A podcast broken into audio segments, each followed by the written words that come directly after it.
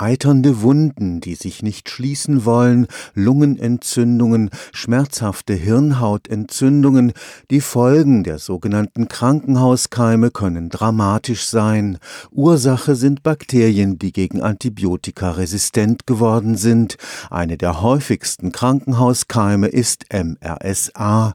Jede vierte Infektion mit Staphylokokken in deutschen Krankenhäusern ist auf antibiotikaresistente Stämme zurückzuführen. Eine junge Wissenschaftlerin am Karlsruher Institut für Technologie hat jetzt eine vielversprechende Waffe gegen MRSA-Bakterien entdeckt. Bettina Fleck war sich überhaupt nicht sicher, ob sie auf der richtigen Fährte war. 256 sogenannte Peptoide hatte sie zur Verfügung. Damit begann sie in einem Sicherheitslabor die gefährlichen MRSA-Bakterien zu beschießen. Wir hatten am Anfang gar nicht gedacht, dass die überhaupt antibiotisch sind, überhaupt antimikrobiell. Man muss sich überlegen, es sind ja 256 Stück gewesen, davon sind es zwei, drei in Anführungsstrichen nur gegen MRSA und das ist natürlich schon ein Riesenerfolg gewesen. Das Ergebnis der Arbeiten der jungen Wissenschaftlerin am Institut für Toxikologie und Genetik ist vielversprechend. Inzwischen läuft bereits das Patentverfahren.